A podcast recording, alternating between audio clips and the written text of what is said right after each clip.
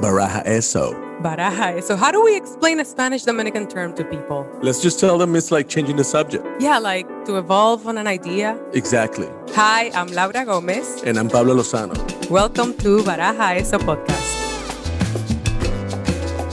Quick note for our Baraja Eso listeners. This is an English episode, which we're going to have once a month. Pero si quieres oír episodios en español, vuelve al feed y escucha otras entrevistas. Oye, este hombre aprende inglés con nosotros. Hello. Hello. I love our intro music. Sí, sí, está bien, está bien, está bien. Tiene como, tiene como una Tiene ritmo. Tiene congolele. Yeah, this is gonna. This is an English episode, Oh, but yeah, as yeah, yeah. usual, I I, have always to. forget. Okay. I have to bring you into this. Yeah, yeah, yeah. Let's do it. I love it though. I love that we can jump from one language to another. Be- Spanglish. yeah, right. Because today, today's uh, guest Super secret. will actually be um, welcoming this. He is very open about, or you know, this uh, way of speaking back Yeah. and forth, and I'm excited to talk to uh, someone we don't personally know, um, but we're gonna discover so much about together. Awesome. Let's do it. Hi, Curly. I mean, usually I want to do like an intro, a proper intro and whatnot, but Pablo always jumps. Oh, I'm sorry. I always want to let things take it, you know, take its course. How are you? I'm good. I, can, I also always tell people like I always like the intros que que me que me hacen or that they give me. I'm like, oh, it's so boring. Like I hate. Like I'm like, I let me get in there. I'll do it. I'll introduce myself. Yeah. But thank you so much for having me. Like it's also ahorita estoy en Los Angeles and it's raining here too. So. It's so funny that it's like raining in both places Yeah. and we're just Oh all wait, wait, running wait, around. We, we didn't and- mention this. We Pablo and I were like a few minutes late. Curly was already on the screen because we were sitting across the street from where we are, having a little bit of lunch, and out, out of the blue here in Dominican Republic, Tropical weather. the the sun became you know, turned into a storm from nowhere. It was like, and we couldn't Uh-huh. even walk underneath. It was so strong. So thank you for. Oh my god, of course. so Thank you for having me on the show, by the way. And that's so funny that even though you're across the street, Yeah. it was like, what do we do? How do we run across? Yeah. Like how it was do a we... it was a hurricane all of a sudden, Curly. It's, this is the Caribbean Oh my weather for you. And there's something poetic about being in two places in the in, on the earth that is Yeah. raining at the same time. It reminds us that Yeah. we're under the same sky, you know? How beautiful. I love that so I simply I think about that all the time too. Like it doesn't matter if you're like the ancient Romans, the ancient Mm-hmm. Aztecs, or whatever, like we're this is the same sky that we Mm-hmm. all shared, right? Like the same kind of tierra. Like I always think about weird things like that. And then Mm-hmm. And then get lost in the thought, you know? so you said that this was ideal, that sometimes the intros are too long. And tell me, Yes. tell me then, introduce yourself, please, for our audience. I mean, look, where to start, right? My name is Curly Velasquez. I am Central American Salvadorian, uh, born and raised in Los Angeles, specifically from Hollywood, which is even more rare. right? Me. sh- yes, I'm born in Hollywood. But it's so funny. Have you guys ever been to Hollywood? Yeah, yeah, I have. I haven't. It is filthy. It is dirty. It's gross. it's not the glamorous idea that we have from movies, for sure. If you think about the grossest alley that you've ever walked down, where there's like, you know, shit and there's a Yeah. used condom and like a needle with drugs and the smell of piss, of urine, Yeah. that is Hollywood. That's you made it. it. You're That- here. Welcome to Hollywood. That's you know? a perfect, accurate description of Hollywood. I, I, yeah, I approve of that description, actually. yeah, so I kind of like made my way. I I've done a lot of different things. I wanted I wanted to be a designer, so I used to um and but I didn't know anybody like famous. So like if I I would do research. If I liked somebody, if I wanted to go work for someone, I would go and um find out how to knock on their door. And when you're young, it's okay if you're like a teenager, está bien, because mm-hmm. who's afraid of a teenager? Nobody. yeah. But if they're like, oh my God, like, Laura, I love you, you're like, oh my God, you're like 17. Like, yeah, you want to go get my stuff? Here, I'll pay you, go get my stuff. So I would do that. So I worked with David LaChapelle and Jeremy Scott, who are really popular in the fashion world. I mean, popular, iconic, I would say. You guys, David LaChapelle. yes. Yeah, wow. Awesome. Super iconic. Yeah. And then, but from there, I kind of lost my way and I lost everything. So, like, I didn't really have a lot of money and I had to kind of like find my way of like how to work. And so I would took, I would take any job wherever I could work. because you know how like they, I don't have an ego. Like no me, import- no me importaba lo que estaba haciendo. I just needed to make money. Yeah. I needed to pay mm-hmm. my own bills and A and very help- healthy one, if, if if anything. Yeah. Exactly. And so I ended up at the, I ended up at, they hired me at BuzzFeed and I was supposed to be a receptionist, like alguien que- que contestaba los teléfonos. Yeah. Pero cuando llegué no, te- no tenían teléfonos. So me mandaron en la cocina. They had like a little canteen. And so I would, like, I started there. I would stock the canteen. I would serve their lunches. At BuzzFeed. Yeah, wow. At BuzzFeed. Uh-huh. Hold on a second. Hold on a second. Wait, wait, wait, Curly. How old are you now? Uh, You're very young. now or when I was at BuzzFeed? Now and then. I'll tell you how old I was then. Okay, okay, okay. Listen, I'm 42, Curly. I, I I'm very open about that, but I get it. If we have to be like secret. No, you look you look beautiful. I know. I so by the time I had done all of that, Yeah. by the time I got to BuzzFeed and I was taking care of people, I was 25, 26. Okay. Okay. Um, and then um, I think I was like 25. And then I had, by the time I was like starting to kind of get, grow on the internet, I was like 26, 27. Yeah. But it was, you know, people see me from BuzzFeed days and they remember all those things, but they didn't know that I was still kind of serving lunches. Just for the record, you you still look like you're 25. I'm just I, I asked that question because I see you and you seem so young, and I'm like I was wondering how old was he? Like 12? Yeah, I was He's wondering like- the same. Like, what? Thank you so much. No, but the you know the minute I graduated high school is when I I was 18. That's when I was working for David. I was Yeah. banging on his door, you know. 18. And like I said, it's cute when someone's 18. You're like, how did you get there? What was your intention at that age? Because I hear you speak and I see someone who, or I hear someone who's who's very driven, who, um, in a way, you mentioned Hollywood has like this. You just describe it's not as glamorous as it sounds, but you sound like you had a north, like you had a goal and you went for it. Was that Yes. the case? bueno, lo que pasó conmigo es que I, yo siempre me sentía que era like I was mediocre. Which you're not because of everything that I've seen. But go ahead. That's how you felt. Bueno, me sentía como mediocre. Like I wasn't good at math. Mm. I couldn't sing like all my other friends. I could sing, but I was very shy. I couldn't like. I wasn't like super smart like the other kids. I was, but I didn't know like that I could go to college. So I didn't go to college. And so what I did was, okay, I know that I can talk and I know that I can use my body to work, right? So I would go in and be like, um, hello, Mr. David LaChapelle. Um, I'm 18 years old. I would really like to work here. And I understand that I um, might be annoying and I might be ambitious, but I hope that you just think that I'm being ambitious. And and he would be like, yeah, whatever. And Sure. just go get me my coffee. And I would and I would go get the coffee. Mm-hmm. So I knew that even though I wasn't good at like my friends who were like, I'm gonna be a writer and I'm gonna be a doctor, I'm gonna go to school. I knew that I had to figure out how do I use the talents that I had. But for the record, you were talking about a teenager, I mean, someone who was 18, 19. It's so important, I think, what you're saying here, and I want to like point it out mm-hmm. Mm-hmm. because we have this idea that we have to know and be clear about what we want at a certain age. And you know what? You can get to any point in your life and still don't know. And and so you weren't fitting with the with the book, which didn't mean that you didn't have talent. You hadn't found what that was yet. You have I haven't found it. Look, I'm still a horrible assistant. I hope to never be an assistant again. Like I um David one time me mandó me mandó a comprar quería agua de coco. And here at our house, you know, when when when my parents think agua de coco, we go to like el señor que está vendiendo coco and he has the machete and he Uh, cuts the it real up and, you know, de ahí tomamos. Yes. So when this man, when I was younger, when he asked me, I would go like coconut coconut water. I was like, yes, okay. So I go to the store, I buy him the full coconuts, like Good. the full one, Sounds like a great assistant. and. I go back to the yes. The guy, the guy had never seen that in his life. He was like, "What are you doing? He had never. Are you a savage?" he no, he was like, "How curly? How am I gonna get in there and open it?" And I was like, "I don't know. Like, you don't have like a machete. You don't have like a, I don't know. You don't Hell yeah. a knife and a hammer." You don't have a machete? What's wrong with you? I know. Well, because we all do a lot of most Yeah, of course, people, man. Like in our house. Yeah, in our house too. have, like our, Are you kidding? We're in the Caribbean. It, that's that's how you drink the coconut. I think that's a fascinating story. I, I thought you meant that you brought the coconut, you know, cut and everything. You brought him. And he was like, "Hey, where's your machete? Let's open this."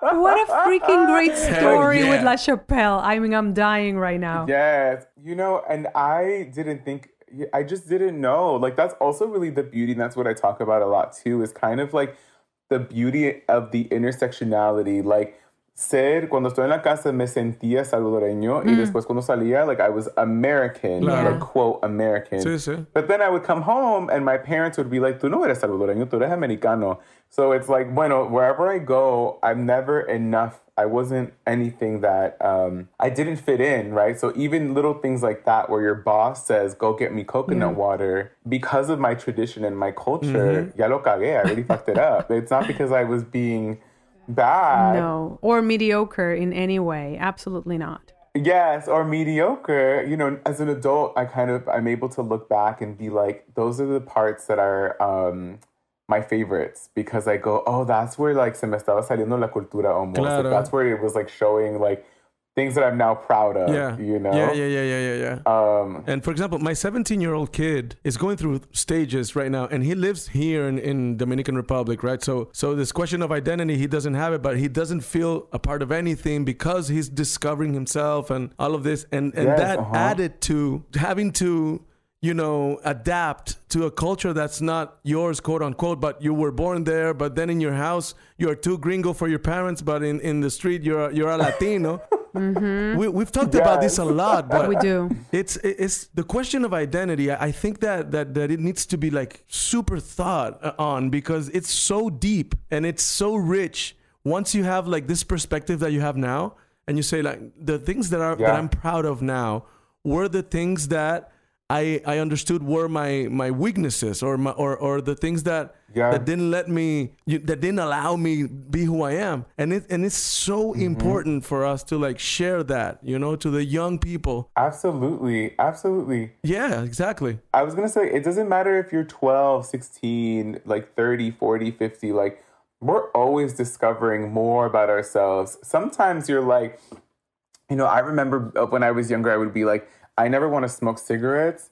I never want to do drugs and I never want to drink alcohol. Cut to me in my 20s, that's all I did, right? Like I was like like crazy Yeah, drinking yeah. everything, dancing. Yep. In my in my late 20s and my early 30s, I'm like, okay, I don't drink alcohol, I don't do drugs, I don't smoke. Um I'm like a I was telling my parents the other day, I was like I don't even have sex right now because I'm trying to find somebody that I want. And I'm Oh like, I'm a fucking nun. I'm a nun. I'm like, all I do yeah yeah yeah, yeah. well, no, I like I I go home, I light my candles to la Virgencita, Marta la Dominadora, Hell yeah. Santa Barbara Africana.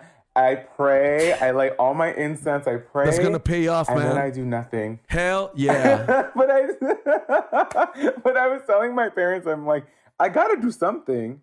So I went to a party the other day and I was like, give me that cigarette. I need to do something. I need to like do at least one Yeah, thing. yeah. But it's fine. Like it's changing all the time. Listen, there's know? so much you you said there. I was gonna ask a question, but I'll get back to that because what you just said got my attention. So you had determined you were not gonna do certain things, and here comes your early 20s. You're living life as I mean, not everybody, Yes. guys. I'm not saying we should do drugs and alcohol and whatnot. But this is what you did, and, and it was a, a part of your experience that took you to where you are and who you are now. What was that like? Was this in your days working with um, in fashion and whatnot? Yeah. Okay. I mean, so like you know, I started going to gay clubs when I was twelve years old, thirteen years old, and I in in LA, like that's not the norm, right? M- Wait, wait, wait. Um, in started- LA at 13? It's not normal. No. Like you don't you wait later, yeah, you know. But I was going, um, and then uh, you know, I was drinking by like 15, 16. I was smoking weed by like fourteen. Um, I had already learned a bunch of different things. Uh, I was a little late with sex. Like I started having, I started um, experimenting sexually at twelve years old. But I started like having sex, like actual sex, when I was like eighteen. You know, you're saying you started late. You, you, are you talking in gay world or are you talking in the world per se? Because that's young. Are you, you know Yeah, you know what? I don't know what I'm talking because I always thought that I started late because I would talk to my friends who were like, "Yeah, I lost when I was 15. Yeah, I was like, I was 16, and I'm like, gosh. I was 18." But you're so right. There's no, there's no There's no late. age, There's yeah. no like 18, early you're or late. still yeah. like a, you know, a young baby. person. You're a baby. Yeah. But I get it. I Yes, get the yes. perception Yeah, yeah. we're old. Yes, thank you for that though, because you you just kind of gave me my own aha moment right now, where you're like, you're right, like I wasn't late. Right. Um, but I didn't. I always. I think because of my my upbringing, I was kind of very traditional in that way. Like you know, I wanted to. What do we do every night? You pray. Uh, you, uh, uh, you have to pray to Diosito. Like you have to do this, and there's a lot of different traditions, right? And I think I wanted to grow up and be somebody who was really uh, traditional, find a man to marry, have a home. I didn't want to like do all the drugs. I didn't want to sleep around. I didn't want to do that. I just wanted to find somebody and have a kid. Um, and of course, have like my career. yeah. But I got my heart broken for the first time when I was like uh 17 and he was gay but then he became born again in the church. We've talked about this so much uh, also. Wow. Yes. So that hurt me even more because I was like, wow, like I'm really spiritual. I pray to God all the time. I feel very connected and I feel like we're okay. And now somebody that I love is like, I can't talk to you. I have to go this way. Wow. And I was a vir- I was a virgin, right? So I was like, oh, we're gonna fall in love. I'm gonna save myself for him. Like kind of very like quote traditional in that way, right? You sound like a traditional Latina woman. yeah. yeah. A traditional Latina woman trapped in the conditioning of our patriarchal rules. Yeah. No, I am straight up a señora. I am Señora, nos vamos a sacar las cejas curly because Yeah. Let's go. Look, I am a señora, señora. Like, me persino every time I pass a church. When I get on the freeway, I give bendiciones. Like, Yeah. yes, we love las señoras. That is what, mm-hmm. absolutely. But when I got my heart broken, I was like, you know what? Fuck it. Fuck all of it. So en, en eso empecé a tomar más. Like I would drink a lot, a lot. I lost my virginity to some random guy that I'd never met. Something that I was like holding on to for so long. I was like, yeah, whatever. I don't care.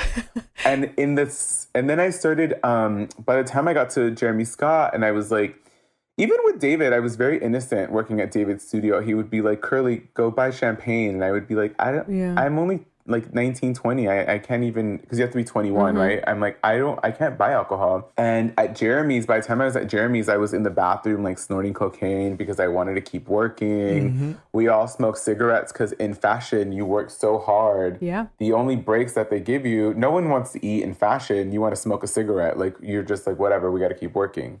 So I think from that age, I stopped. I by the time I got to BuzzFeed, I was there for a year. But in that time, I had maybe like over a hundred something partners, like sexually. Like I've had a lot of partners. Mm-hmm. I've been sober now for like six years now, mm-hmm. And I've only had two, and they've both been my boyfriends. How Right. beautiful. Well, no, I say two and a half because there was one guy who like we played a little, but I don't count it. You We know, don't count like, those. We don't Yeah, count yeah. those curly. That doesn't count. We're like two point two point five. Yeah. you know? so much that you're saying that um, resonates with me and in different ways. I, I um I think Pablo has you know a No, story. I'm, I'm just listening to you because I, I can relate to everything you say. I mean, I've been sober for almost 10 years now. And li- Wow. listening to you talking. Congratulations. Yes, that's Yeah, amazing. man. Yeah. And, and I'm, I'm listening to you talking and, and, and I realize how, you know, how sensitive we are as and, and how how artists are like more uh, you know open to being betrayed and and and you know like uh, uh, get, getting their hearts broken porque sentimos demasiado man o sea we are Sí. Uh-huh. eh, eh, tan sensible y eso yo lo entendí ahora being sober like I understand that my obsession and my awareness is so vast you know like and now I can como canalizar esa energía como hacia lo que yo quiero que that what you're doing right now for example I did it like I spent one year like of celibacy like total celibacy because when I stopped Uh-huh. using I also stopped like sleeping around because I, I didn't want that anymore in my life, blah blah blah. And that year allowed me to like reconstruct the way I related to people because I was like, okay, I, I met mm. someone, then I hook up, and I don't even know their names or like I don't even know wh- who they are. And, and, and it, la, lo normal en un ser humano que siente es hacer una amistad primero. You know, being mm-hmm. friends and then progressing it. But what what I used to do was like the, the exact opposite. So in the end, I ended up alone. No one took me seriously, or no one like bothered like when I needed someone other than for sex or whatever. So everything mm-hmm, mm-hmm. was like upside down. Yo, yo lo llamo como que yo tuve que aprender de nuevo a relacionarme y a decir, mira, primero tú preguntas el nombre, luego te hace amigo, luego conoce a su familia y después tú Yeah. te acuestas con esa persona. Entonces, como que right now that has served me so much in my life, you know, like being like centered and like respecting like my time with other humans is like and and something important i think that um that i want to bring up from this conversation and from when you both said it, of course this depends on where you are in life there are times to have fun there's time but what seems to me let me let me be a little bit of a therapist here yeah, let's do it, do it. because Yes, what what uh-huh. obviously what um drugs and rock and roll and you know alcohol and whatnot um which was not my choice of it pablo and i talk a lot about that but it's a common one it's like i would choose like i wanted someone to save me and i would always fall for these um men who were not emotional available and here i am you know punishing myself for that. And seems like you have uh because of your life experiences have come to a, some sort of a wisdom that comes later in life based on your choices. But it sounds to me that sometimes these um times where you were using these drugs and alcohol is usually to suppress something or to quiet right the noise or whatever. What was this Yeah. noise for you have you figured that out Well, I always say that, like, um, I think you kind of said earlier, like, I had a north, right? I had this north that I knew that I wanted to go somewhere and I had to go. And, you know, in high school, I was like, okay, I want to work in fashion. So I would ask the girls, can I design your dresses for prom? And then I graduated high school and I would be like, I got to go knock on David LaChapelle's door. And then I would let, like, always, always, always. So for me, it was like the escapism. Like, when do I get a break? When do I give myself a break to stop thinking about the north or, um, stop thinking about like, well, I don't know, like I do, because the thing is, is like people ask me all the time, I'm like, oh, okay, we know that you don't smoke, you don't drink, you don't have sex, you don't. The thing is, like, I want to. Yes, I hear like, you. I really want to, right? Yeah. But it's like it's the things that um, make it so that you have you just you think differently, right? So like the alcohol kind of made it a little bit easier for me to be messy Mm-hmm. and not so reserved and not so um I don't want to say calculated because calculated sounds bad, but not so like okay, no, I I want to meet somebody just like you said. Yeah. Um like I want to meet someone and and get to know them and meet their family. I think sometimes we make choices that are against the, our wishes, which is something also um, like, yes, I, I want to have sex, trust me. But it's like, oh, but I am allowing Uh, that desire for a partner to make me choose people who are not giving, you know, who are giving me sen- a sense of peace in my life or whatever. And sometimes you have to sacrifice what mm-hmm, you're doing mm-hmm. compulsively in order to find a healthier choices in life. And it seems like you did it at an early age. It's Yeah. very And I always say, yeah, I did it, and it's great. But I, people, I always tell people, I keep it honest. Mm-hmm. It's not always fun. It's not no, always it's not. like No. Not at all. It, it- it's the the opposite because you are delaying pleasure and you you Mm-hmm. are opening yourself up to the process. And process implies pain. You know, it implies Yeah. growth through pain.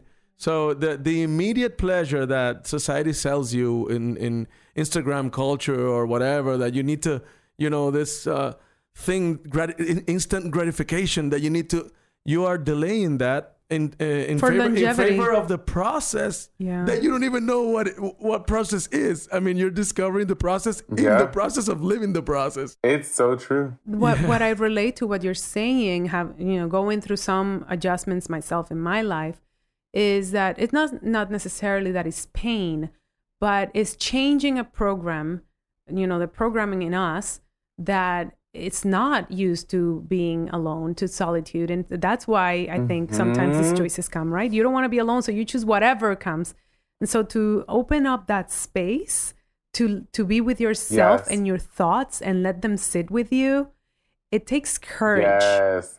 you know and It takes a lot of courage and it takes a lot of practice. Yes. I always tell people, I'm like, you gotta sit with it. Like, you know, it was so funny because at the beginning of the pandemic, todo el mundo was like going crazy, like, what am I gonna do inside? What am I gonna do? Yeah. And I was like, oh, all the sober people, like, we've been doing that. Yes. Welcome to our For world. For me, it was incredible. I loved it. I mean, I have to say it. I, I'm, I'm sorry, you know, like, but I loved it because I love being with myself. I love introspecting, and and yeah, I learned know, that Me too. to the point of like now I can be in my house like for days and days and days and and I don't know and I don't go crazy like my friends in the industry. I, I'm in the film industry and mm-hmm. everyone needs to like be mm-hmm. social all the time and be outside and da da da da. Mm-hmm, and I'm you know I'm used to being my with myself and my thoughts. yeah. Like what's interesting too is like the whole sexual aspect of just being queer. There's a lot of people right now who are like um um they don't want to like waste their time. They're very like are we gonna have sex or are we gonna be boyfriends like i need to know now and i'm like well can i just figure it out like i must i just want to get to know you first so it is a thing of um Pablo, like going back to your your your kid, like mm-hmm. you're still like I'm a grown adult, but I'm even me, I'm still figuring out who I am. What do I like? What don't I like? And I think that they can both be equally as powerful. Knowing what you like and knowing what you don't like are equal and super big. Yeah, Like yeah, and and we know what we don't like. I mean, we we've lived enough to know that we don't mm-hmm. want to be all the time partying and da da da. I know what I don't like, and I know what who I'm mm-hmm. not. I don't know who I am. I don't know what what I like. I'm mm-hmm. discovering that, but as you say, the more I live, and this is why our experience is so important. Because no one told, I mean, no one has to to tell me what a party is because I have been there, you know, and that's very important, you know, because what what happens is like right now I have uh, friends my age. I'm 42, and and and and it, it's now that they're starting to party and they're messing up their marriages and like it's all crazy in their life because they didn't have maybe the the the young age that I had, you know, y toda la cosa que yo hice en su momento y que ya yo no tengo que hacer eso because I know I, I I know that's not what I want in life. and I also you know you also know that didn't work. It doesn't work. And the I, I think there's something so interesting. First of all, I want to say, you know, because I am like, um, I have a badge with the uh, LGBTQ community. Like, I, I'm not gay, but it's like I have, oh, honey, such a badge. yes, you're part of a you're in the mix. I am, and like I know Uh-huh. the the the gay community uh, closely for years, and I mean many of my friends are, are queer and gay, and I think I, I've I've been involved in the lives of so many of my um, especially male gay friends, and um, mm-hmm. the mm-hmm. journey uh, that the patriarchy what it implies in a different way for men that it's not as talked but there's something that you mm-hmm. I, a video that i came upon on the internet with you that w- it was your come out story. And in a way oh, yeah. in a way i'm connecting it a little bit and maybe i'm wrong good maybe i'm wrong with the drugs and whatever. There's I don't know maybe not but there's all this journey of maybe uh, finding guilt or whatever but let's talk a little bit about first that what that was because i thought it was beautiful and fascinating as difficult as it must have Thank you so much. Yeah. I got really lucky that Hulu and Attention invited me as a Latina queer creator um, to come and talk about like the intersectionality of my identities, specifically in how I came out, right? Yeah. Um, you can go and check it out on their YouTube page, but in case you don't, basically I forgot I didn't know that the internet records every website that you visit. yes And so when I was 12 years old, I was visiting a lot of um, those like certain types of websites, and then my dad saw it, and they base that I outed myself basically because I was like trying to see naked people, naked men.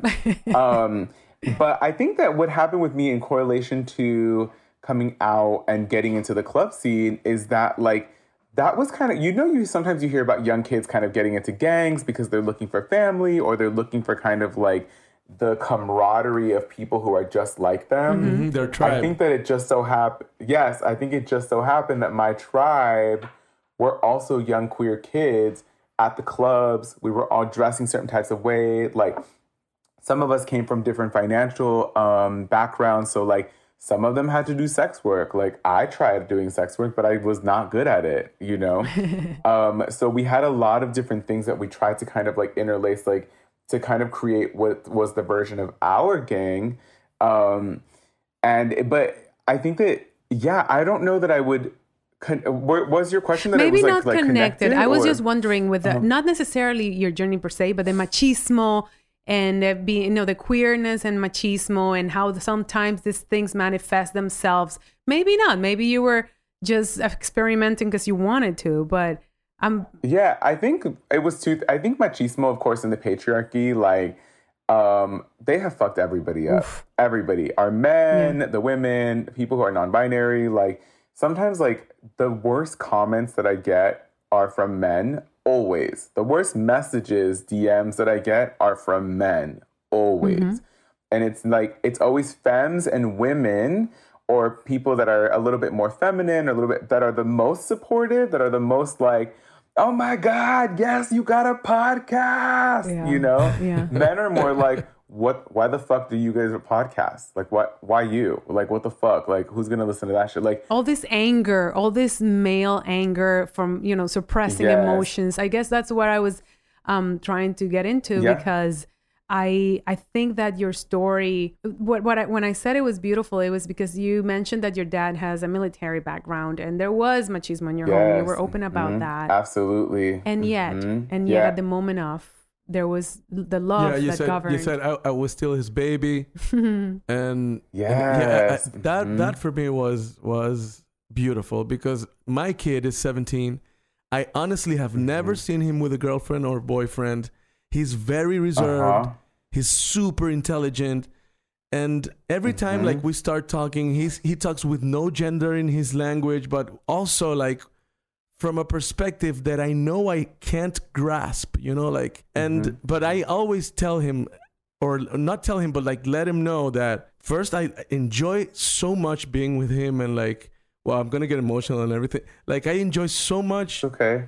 learning from from him and and and you know and and and the second thing like he's safe like the safest of the safe when when when he's with us you know eh, eh, his parents so Yes. when you said that it was like because here in the dominican republic man men are super i mean men kill everyone like they're killing a lot of women like uh, uh, it, it's really homophobic this country like Mhm. and and and you being Latino and, and from a Latino family with a military background, da, da, da, and and saying that for me it, it gave me hope. Like okay, so and and for me it's totally opposite as as the guy said to you. Like for me, you should have a podcast, and you know, like I would tell my kid, Yeah. like listen to this guy, man, and you know, like for me, it's the, th- these are the voices that w- that we need to hear to to to learn about how we are evolving.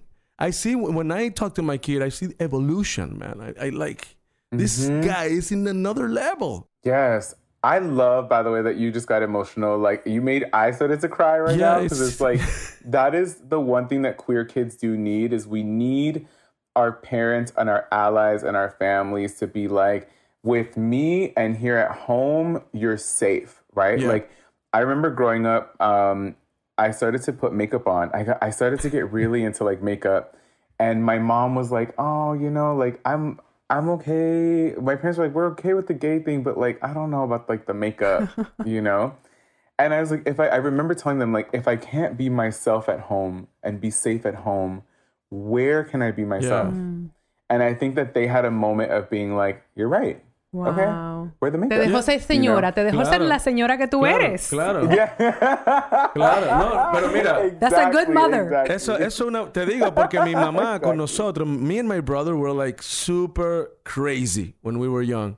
And my mom used to say like, traigan sus amigos para la casa. If you guys are gonna do drugs, do them here. And and, and it was like she was like really criticized about it because everyone said like the puros católicos, tú sabes, como like you're too permissive, ta ta ta. And she said exactly that. Like if they don't feel safe at home, they're gonna go and do their their things like who knows where and like in front of like people. They're gonna be all vulnerable and and you know they're they're experimenting with things that are gonna get out of control. It's better to be here, to be in a safe environment when I can be here. You know, like- Listen, and that's a difficult thing yeah. for a parent. I can only imagine what dude. goes my, my, through my your. first tattoo was I was 14. And then the guy was tattooing my back, and he, there was like a lot of blood, and we were drinking vodka. Oh my and my mom opened the Oh my door of the room, and she started crying Uh-huh. like, "Oh, mi hijo, pero que tú estás haciendo?" and, I, and I was like, and I was like, "Damn, man, we are so crazy. My mom is suffering with us." you now know? she has now she has this this recover. You know, he seems intense, but now he's in his zen time. Oh, no, yeah, I'm zen okay, now. Curly. Oh, I love it. No, you're not intense at all. ¿Cuál- ¿Cuáles son tus signos? What No, are eh, you yo soy both? Virgo, Virgo. Y yo escorpión. Oh my god, Oh. I'm a Virgo, double Scorpio. Oh my god! This- I don't know what that means, but I know why- I know No, one thing. I don't know many things it- about it's signs, working. but It's I working. know that Scorpio It's and Virgos working. get along. That we are a good mix. we do. I know it's a We do. balance. Wait, when when's your birthday, Pablo? 19 de septiembre. Oh my god, you scared me. I'm 19 de agosto. Yeah, my brother's 20 de agosto. The- You're 19 de agosto. Oh wow. Yeah. Oh, I love I love my Virgos. Not that I know much about the signs, but I don't know. There's something about Virgos that that We- resonates with me. You know, we love it's because like um Virgos and Scorpios, like the bond is so like we understand each other. We're a little bit more tender, but also we're a little bit more like reserved in a lot of different ways, and we kind of understand Scorpios. No, are get very protective of their Virgos for some I- reason. yes. Like they're like, "Who's fucking with you? I'm gonna go fuck them up. I'm gonna kill them." Like they're very protective, which I love. Well, I'll be But I protective with love both of. Scorpios because I'm yeah. I mean, I love Scorpios because I'm learning. Um, because I used to be like, man, why am I so like not secretive, but you know, it, to myself in my head, like. I also um, have a little bit of like not a dark side, but a little bit of a dark side.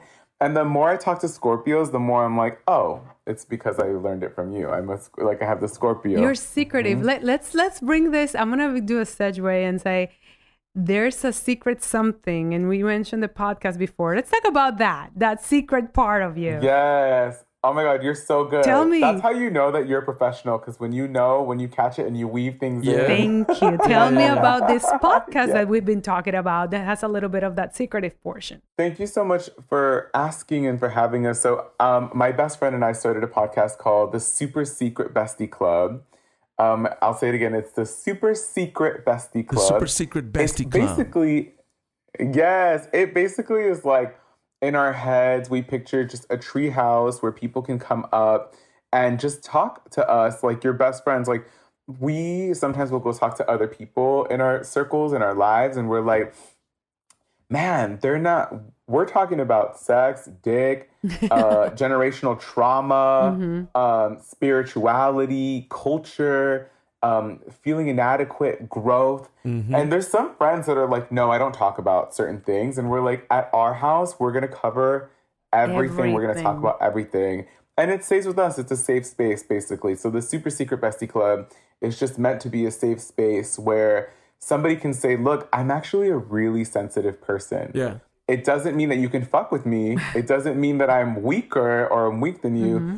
But I'm I'm sensy. So like you know, Maya and I are very, so my best friend Maya Murillo, um, which I should have said earlier. But you know, we're like how we do like um, check-ins with one another. Like, how are you today? Like, oh, I'm sensy today. I just want to be soft and I just want to like order boba or ice cream or whatever.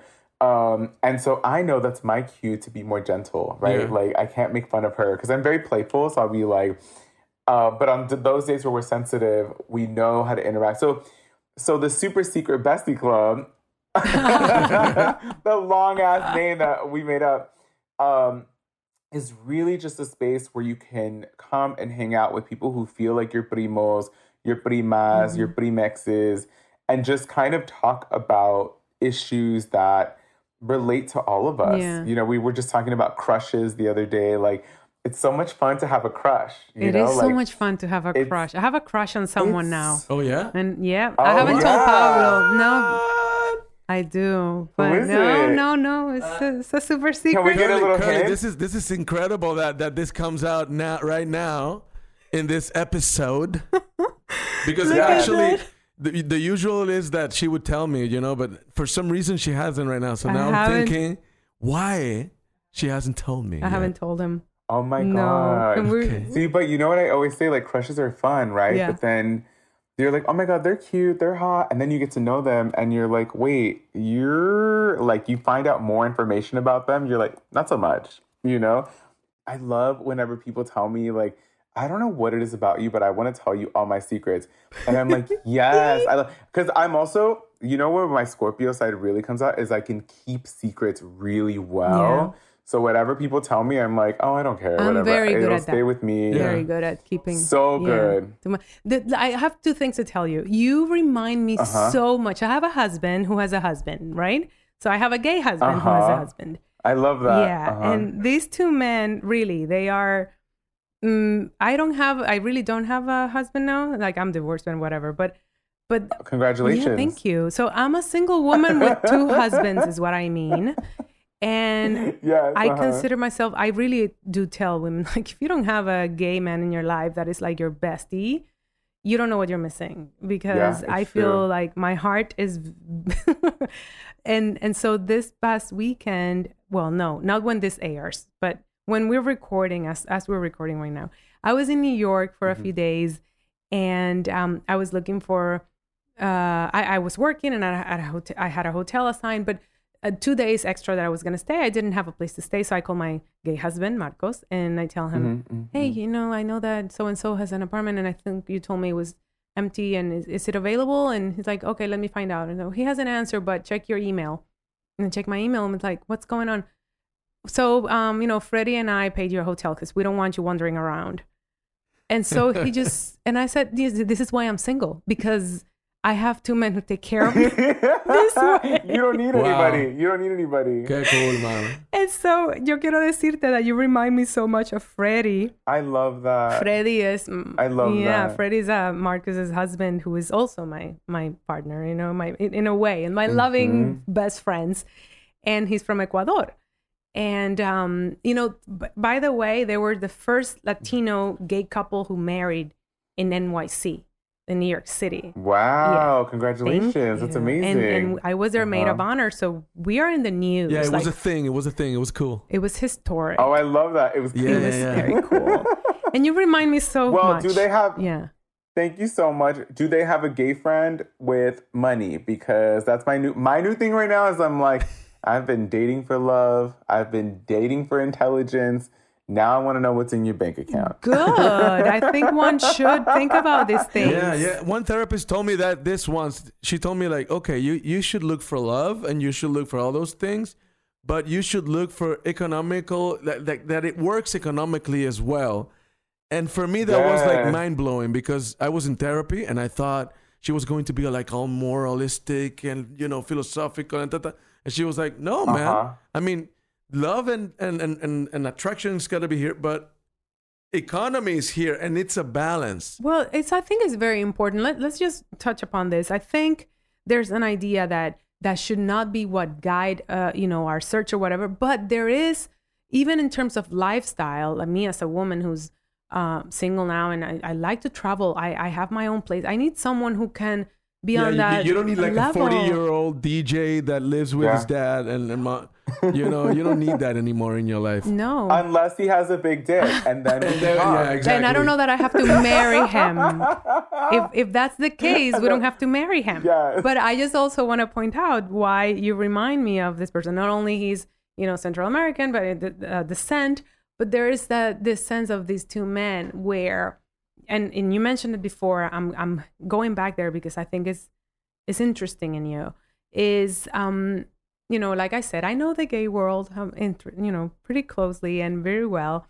And there is sometimes this idea of, I, I think secretly, there's many more men that are wishing these things and not necessarily doing the, making the decisions that need to be made by us women too, um, in order to get there. And even men, Pablo just mentioned the choices that he made. Um, but but both this uh, Marcos and Freddie, who are have been married for, I think they've been together for 15 years, are an anomaly in the gay world you know? And i and i see this um search of like a base like a home base in you um, which is not as often Mhm, or as mhm. used um, as usual these days for gen- younger generation.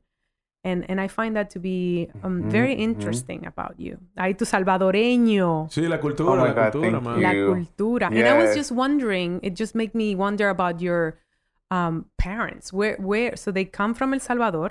Are they directly from El Salvador?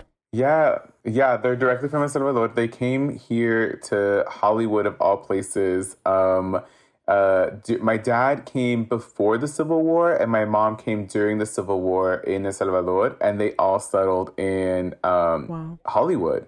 And yeah, we grew up like really religious and very kind of like uh, in the into the gender roles, right? Like my mom would go and if we went out somewhere, my mom would make my dad a plate of food and she would serve him. Like you know, my dad like built. My dad is not one to um, buy somebody or or hire someone to build something for him. My dad will go out and build it himself. Like very like uh, hyper versions of the the gender binary, Yeah. if you will. Um, and so I think that kind of growing up in that as well as a queer individual, not just queer in sexuality, but queer also in um, gender expression, right? Like I have a beard, but I have eyeliner on. Like um, I don't really wear dresses, but I'll wear a corset. Like there's just different things that I'll mess with.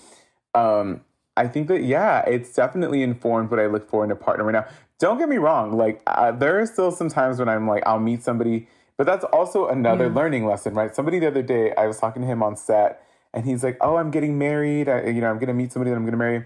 And he said something um, really that I thought was really powerful because I said, "How did you know that she was the one that you wanted to marry?" Um, and he said, I have been with a lot of uh, partners who were marriage worthy, but I didn't want to marry them. But now, when I met her, I knew that I wanted to Yeah. marry her. And so that has kind of helped me in my journey because I've had a lot of beautiful, all of, I don't like using the word ex boyfriends. I like using the word like past, part, past partners sometimes. Um, because I'm like, oh, ex is so ugly. We had Yeah. a beautiful time together. It didn't work out, but it doesn't Yeah. mean anything Totally. bad. Um, so you know, I have time because I'm like, oh, my past partners. I'm like, should I, you know, did, should I have married them? Like, what was the thing? But I have to know that they were absolutely marriage worthy. But I just, we just were not ready. To I was gonna married. say, I think there's a journey, you know, as someone mm-hmm. who has been married, who and was like you said had a past partners who I'm very grateful for because beautiful mm-hmm. humans in my life, but mm-hmm. weren't. I mean, their time passed. It was uh, I think that I, in a way I've also broken with this um conditioning of things have to be a certain way. I think some marriages last forever, some marriages last 10 years and and they're great for that time and if you pass that it could be terrible, but like you Yes. said, I think the the how do you know this is the one? I think The stars are always moving. yes, I think that I've come to the conclusion that it's almost like a Mm-hmm. freaking miracle. Yeah, it has to align in a certain way, and and and things happen in a way that you just you just see that. You yeah, just see it. and then sometimes you just see For example, f- in, with my wife, I fell in love with her like 10 years before our relationship because I read her first book, were her first poem book, and I was like, I need to marry this Uh-huh. person. Wow. And uh, and I started flirting with her, but she wouldn't want to, you know, she, she wouldn't reciprocate. She was like, oh, sí, manito, ah, gracias, muchas gracias. Your And life I'm was like- a little messy. Because, yeah, I'm- I Uh-huh. was totally fucked up, you know. yeah, well, because yeah, you yeah, were exactly. And then Uh-huh. and then when I sobered up, I waited like a couple of years, and then I started calling her again. You know, and I'm like, yeah, I'm sober. I got my shit together. Da da da. And we went to the movies, and in the first date, listen to this. In the first date, she said, "Listen, I don't want kids. I don't want to waste my time. Just like you said that that it's happened to you. Like people that say, I need to know if this is serious. da, da, da, da, da." And I'm like, okay, um, we're about Uh-huh. to see la, vi- la, la grande Uh-huh. bellezza, but yeah, man, I'm I'm, Uh-huh. I'm willing to take you seriously and that, that and she said I won't tolerate if I would tolerate everything except that you lie to me, and I'm like, yes, ma'am, let's do it. You know? I'm a fan. Yeah, yeah, yeah. What's yeah, her yeah. sign? She, she is uh, what's her sign? Taurus, I believe. She's a Taurus. I love Yeah, she's a seven May. Taurus. Oh wow, my sister and my mom are Tauruses. I always say that I want to marry a Taurus. I always say that I want to. Um, uh, it's funny because I used to think that I wanted to marry a Dominican Taurus or a uh, a black man that spoke Spanish. um, and a Taurus. That was like the those are like the like oh okay it's gonna happen. Who knows? But Yeah. other like I also wanted to like touch up on yours like your situation too. Like props to you for kind of like deciding and moving on and kind of going Mm-hmm. on that journey too because I also feel like a lot of women you don't do that. A lot of women don't put their foot down or don't kind of Mm. open themselves up to recognizing that something that no longer serves them, they don't have Yeah. to stay in it, you know? Because I think that like you look at my mom's generation and even uh, like even my sister's generation, se quedan, and you're like, oh, I, and I understand like there's certain sometimes there's like financial reasons, emotional reasons, Yeah. abusive reasons, but if you're in a space where you can actually be like, I I could do this, I can leave.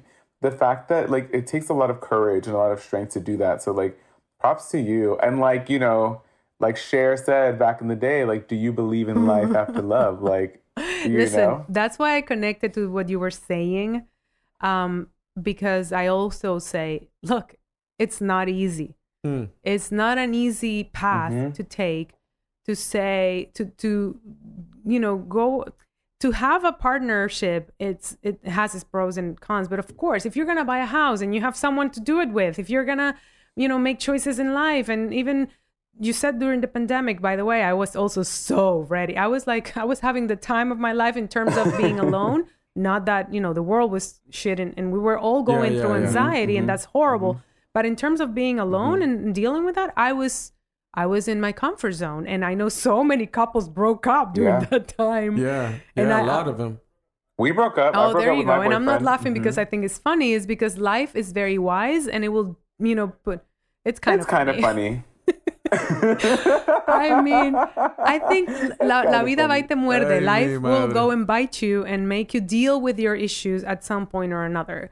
So, um, you said that yes, it, it is courageous, and I encourage women to to think about this because um, I think that's another thing we don't talk about. It's a lot of fear sometimes that keep us in relationships that are no longer working, even if two people love each other. And I, I've, I've, I've written a screenplay about this. And, and, and one of the things that I was living through was like the most courageous thing I've ever done. And I've done it twice now, is to leave someone I love. The scorpion. Yeah. Wow. Yeah. I needed to hear that too. Can you unpack that a little bit more? Why do you say that it's the most courageous? to leave someone you love because you know many things are set up for you to stay there the comfort zone the familiarity you know the uh the e- even society the way that you should be in this relationship. This is what makes sense. This is what gives you identity. This is and so for me um in my 20s i was married and, and had to get a divorce because uh he wanted kids and i didn't you know i have that in common with pablo's wife. Um Mhm, and and then in my 30s i was with a person who i wanted to compensate for my failed marriage and kind of make that work no matter what and i fig you know at some point I, I realized i was trying to make this person someone he was not. And he was um you know not many things that i was just a, a constant pressure and he would constantly disappoint me because i wanted him to be something he was not. And so i feel that to have had the maturity and understanding that this was not fair for either one of us and let him go loving this Mhm, person it took me years to recover from that breakup Wow. I'm crying again. Both of you had made me cry. like, you're right. I have I want one more one more question about Santa Marta. yes please Uh-huh. Uh, you know, because I, I, I was brought up Catholic as well, uh, and now I I, Uh-huh. I I love my Santa Marta, you know, and I and I love my, my other santos. And I was I wanted to know how how is that for you? I mean, how how did you get to know Santa Marta, and uh, you know? It actually started because I was trying to um, reconstruct ideas towards divinity that I feel like are rooted in colonialism. Um, I felt that there was a fear of religious icons just because they were black or brown or because they were women. Um, and so I've always, since I was really young, I think I was a priest in a past life or a nun or something, because when I was young, I used to build altars. Me identifico, me identifico ahí. total I would only have like La Virgen in the middle. I wouldn't have Jesus. I'm like, Jesus is boring. I would always have La Virgen, right? And so as I got older and I would learn more about like, you know, Marta la Dominadora, Santa Barbara Africana, who is like holding a baby Jesus, I was like, Yeah. oh, I only want to pray. In my head, God would be a woman, right? Or would be everybody, but it would be feminine. Um, Mhm. And I would love the idea that she is, might be a black woman, a brown woman. And so to me, that's like the highest form of divinity in my head. And so that's why I started to learn about them and I pray to them. I also really love the concept of a mother deity because a lot of times when you read about like uh, Marta la Dominadora or a lot of other um, uh, santos as well that are feminine, they say that like they love you like a mother and they'll punish if they need to, but they love you and they receive you. And so I like the idea of like a mother being like, yo te doy, you know, but I love Yo you. te doy tu chancletazo. Yeah. But I love you. But I love you unconditionally. And even now, when I, as I've gotten older, I'm like, I think Mother Goddess, Mother Spirit, uh, the universe is Yes. like, it's fine. Yes. You know, you're doing great. Mother I've- Nature. There are a lot. There are a lot of people out here who are not doing so great, and you're killing it. So keep going, sis. You know. Yes, yes, yes. Um, I love I, it. I wanted to say one thing too, um, really quickly about just like the lessons that I have received during this podcast. Thank you so much. Yeah. Like so beautiful. Um, you know, Pablo, like talking to you about sobriety and learning about um, your own journey and kind of being okay with where I'm at. I feel like I honestly feel like talking to both of you. You both came at this right time in my life because I'm like, um, just a lot of different things like sobriety and relationships. Um, I really love that you have made me feel a little bit more comfortable with the idea that like I'm gonna move slower. I'm gonna move differently. I'm learning about myself. Your order of um, what's your name, what's your da da da, we'll meet your family, and then we'll have sex. Mhm. Love that. Yeah. you know, and then Laura, I really enjoyed you too. Like, I really enjoyed like your story about it's something. It takes strength to leave somebody you love. I was like, ah, don't cry because I I believe that. My favorite, and I quote it all the time, um, is like a poem by the poet Maya Angelou, an Aries who uh, an Aries queen. Um, and she has this whole thing called like it's like love liberates, right? And she's like, love doesn't bind. It doesn't say, it says, um, love says, I love you. I would like to have you near me. I'd like to have you close to me, hear your voice in my ear. But that can't happen now. So I love you, go. And I think that that is one of the most powerful things that I'm like, I love you. I love these wow. relationships. I love these people. And I would love to stay and, and work it out. But that can't happen now. So go. And we and we love you. I love you. I love I've you both. loved Thank this you so conversation much. today. Thank you. It was such a good talk. And you get to, Yeah. you know, if you want to come check out me and Maya talk about these things, I quote Maya Angelou all the time. I'm saying problematic things like, um, if you want, if you want a guy to like you, treat him like shit for a week, and you got him. Um, I love problematic things like that. I think that's real as shit. yeah, yeah, yeah. but also I'm True. like, you should pick somebody who's on par with the way that you want to communicate, and um, if he's not communicating, just get rid of him. You know. I'm gonna be listening to my secret. And- Wait, say the name Super again. Secret Bestie Club. There yeah, you go. Super Secret Bestie Club. And you both are welcome. You have to come on the show. Um, Pablo, we might drag you because we drag men all the time, but you're welcome. Yeah, let's do it. Yes, let's I used do to do it it. when I was young. We have a date. We have a We have date, a Curly. Yes. And you are on Instagram as Curly Velasquez, Yes, correct? you can find me on Instagram or TikTok at the Curly V Show. That's V as in Victor or Curly Velasquez. You'll find me. Thank you, man. Bueno, thank you so much again. Um, this has been such a pleasure. You both are so amazing, and I can't wait to be back.